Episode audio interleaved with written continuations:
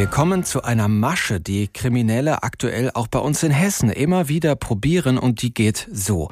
Das Telefon klingelt, sie gehen ran, eine Stimme sagt, es habe einen Unfall gegeben, einer ihrer Angehörigen habe jemanden überfahren, die Person sitze jetzt in U-Haft und komme nur gegen Kaution frei und die, das ist der Trick, sollen sie jetzt bezahlen. Die Frankfurter Polizei hat mal nachgestellt, wie so ein Schockanruf sich anhören kann. Hollerberger? Schönen guten Tag, die Polizei aus Ulm, der Polizeioberkommissar Hachenbach hier am Telefon. Frau Hollerberger, Ihr Sohn hat hier einen schweren Verkehrsunfall bei uns verursacht, hat ein kleines Mädchen überfahren, die mit dem Tode ringt.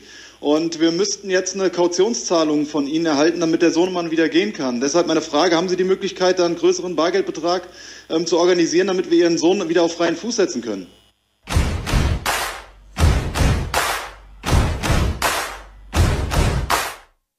So oder so ähnlich lauten die Geschichten. Am Ende dieses Videos wird dann noch eingeblendet, was man tun soll. Deshalb haben Sie da noch ein paar eigenartige Geräusche gehört. Das Ganze ist zu sehen auf den sozialen Medien, in den Kanälen der Polizei Frankfurt. Also, Betrüger versuchen gerade Geld zu erbeuten mit dieser Masche, versuchen das immer wieder. Und über diese Masche habe ich vor der Sendung mit Esther Hachenberger gesprochen vom Polizeipräsidium in Frankfurt.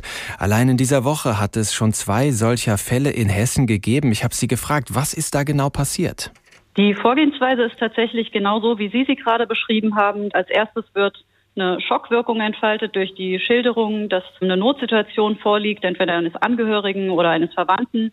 Dahinter fragt man natürlich vielleicht im ersten Moment nicht so sehr, wie realistisch das ist, sondern konzentriert sich eben darauf, helfen zu wollen. Mhm. Und ähm, die Möglichkeit, wie man helfen kann, wird auch gleich mit angeboten, nämlich indem man eine Kautionszahlung leistet, entweder in Form von ähm, Bargeld oder in Form von Übergabe von Sachwerten.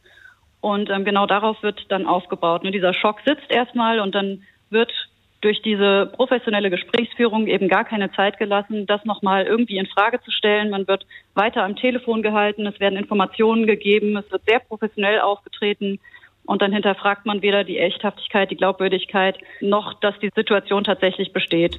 Man denkt ja erstmal, ich kann auf sowas nicht reinfallen. Ich würde das bemerken. Wenn so ein Anruf dann doch kommt, wieso funktioniert die Masche trotzdem immer wieder? Betrifft das vor allen Dingen, manchmal möchte man ja denken, ältere Menschen oder fallen auch jüngere Menschen, die vielleicht im falschen Moment erwischt werden, doch auf so eine Masche rein? Ja, sowohl als auch tatsächlich.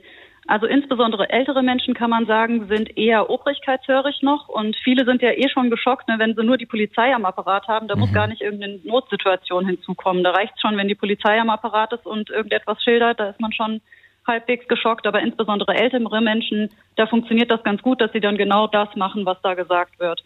Ähm, und bei jüngeren Menschen kann das unter Umständen auch mal der Fall sein. Das ist dann vielleicht weniger die Obrigkeitshörigkeit als dann wirklich dieser gezielt und gut gesetzte Schock. Es kann ja tatsächlich sein, dass sich die Polizei mal telefonisch bei einem meldet.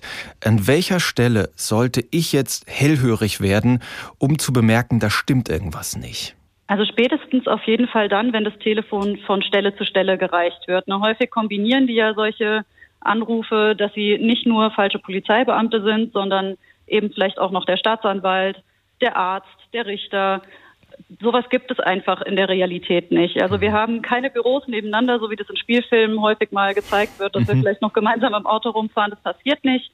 Ähm, wenn, dann sind wir da wirklich alleine quasi im Büro und würden anrufen. Was wir allerdings nie machen würden bei einem Anruf ist, dass wir Geld oder Sachwerte fordern. Genauso würden wir das nicht machen, dass wir vorbeikommen und Geld oder Sachwerte abholen würden. Also das macht die Polizei einfach nicht. Das kommt in der Realität nicht vor. Und insbesondere Kautionszahlungen, muss man sagen, gibt es in Deutschland einfach nicht. Spätestens da sollte ich auf jeden Fall hellhörig werden. Oder wenn ich auch noch am Telefon irgendeine andere Örtlichkeit aufsuchen soll. Das wird ja auch häufig gemacht, dass die woanders hingelotst werden, zu einem Geldabholer, Geldabholerin. Mhm. Dann sollen die vielleicht noch ins Gerichtsviertel fahren, um das glaubhaft zu machen, ne? dass da jetzt eine, eine Gerichtsmitarbeiterin rauskommt aus dem Gebäude das sieht man natürlich nicht, wie die da rauskommt, sondern man sieht vielleicht, wie sie davor steht, um das glaubhaft zu machen. Aber das ist natürlich keine Mitarbeiterin des Gerichts. Frau Hachenberger, wie kommt es denn, dass gerade jetzt so viele dieser Anrufe vorkommen? Das verläuft immer so wellenförmig. Im Moment befinden wir uns da gerade auf so einem Peak, also auf einem Wellenkamm, wenn man so möchte, der über die Rhein-Main-Region rollt.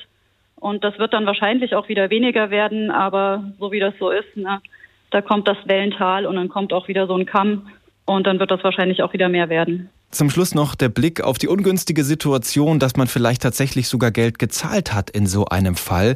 Was sollte man dann tun? Gibt es irgendwie die Option, das zurückzubekommen und äh, sollte ich mich dann gleich an die Polizei wenden? Ja, das ist natürlich die Grundvoraussetzung dafür, dass man das irgendwie zurückbekommen kann, dass man sich mit uns in Verbindung setzt und dass man sich vor allem auch nicht schämt, dass man denen auf den Leim gegangen ist.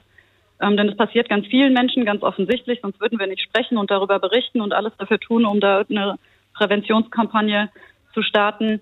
Also das sind nicht äh, dumme oder irrationale Menschen, die sich da täuschen lassen, sondern das kann jedem passieren, jungen Menschen, alten Menschen, vor allem mit uns Kontakt aufnehmen, dann können wir gemeinsam einen Plan machen, was da jetzt in dem konkreten Fall sinnvoll ist.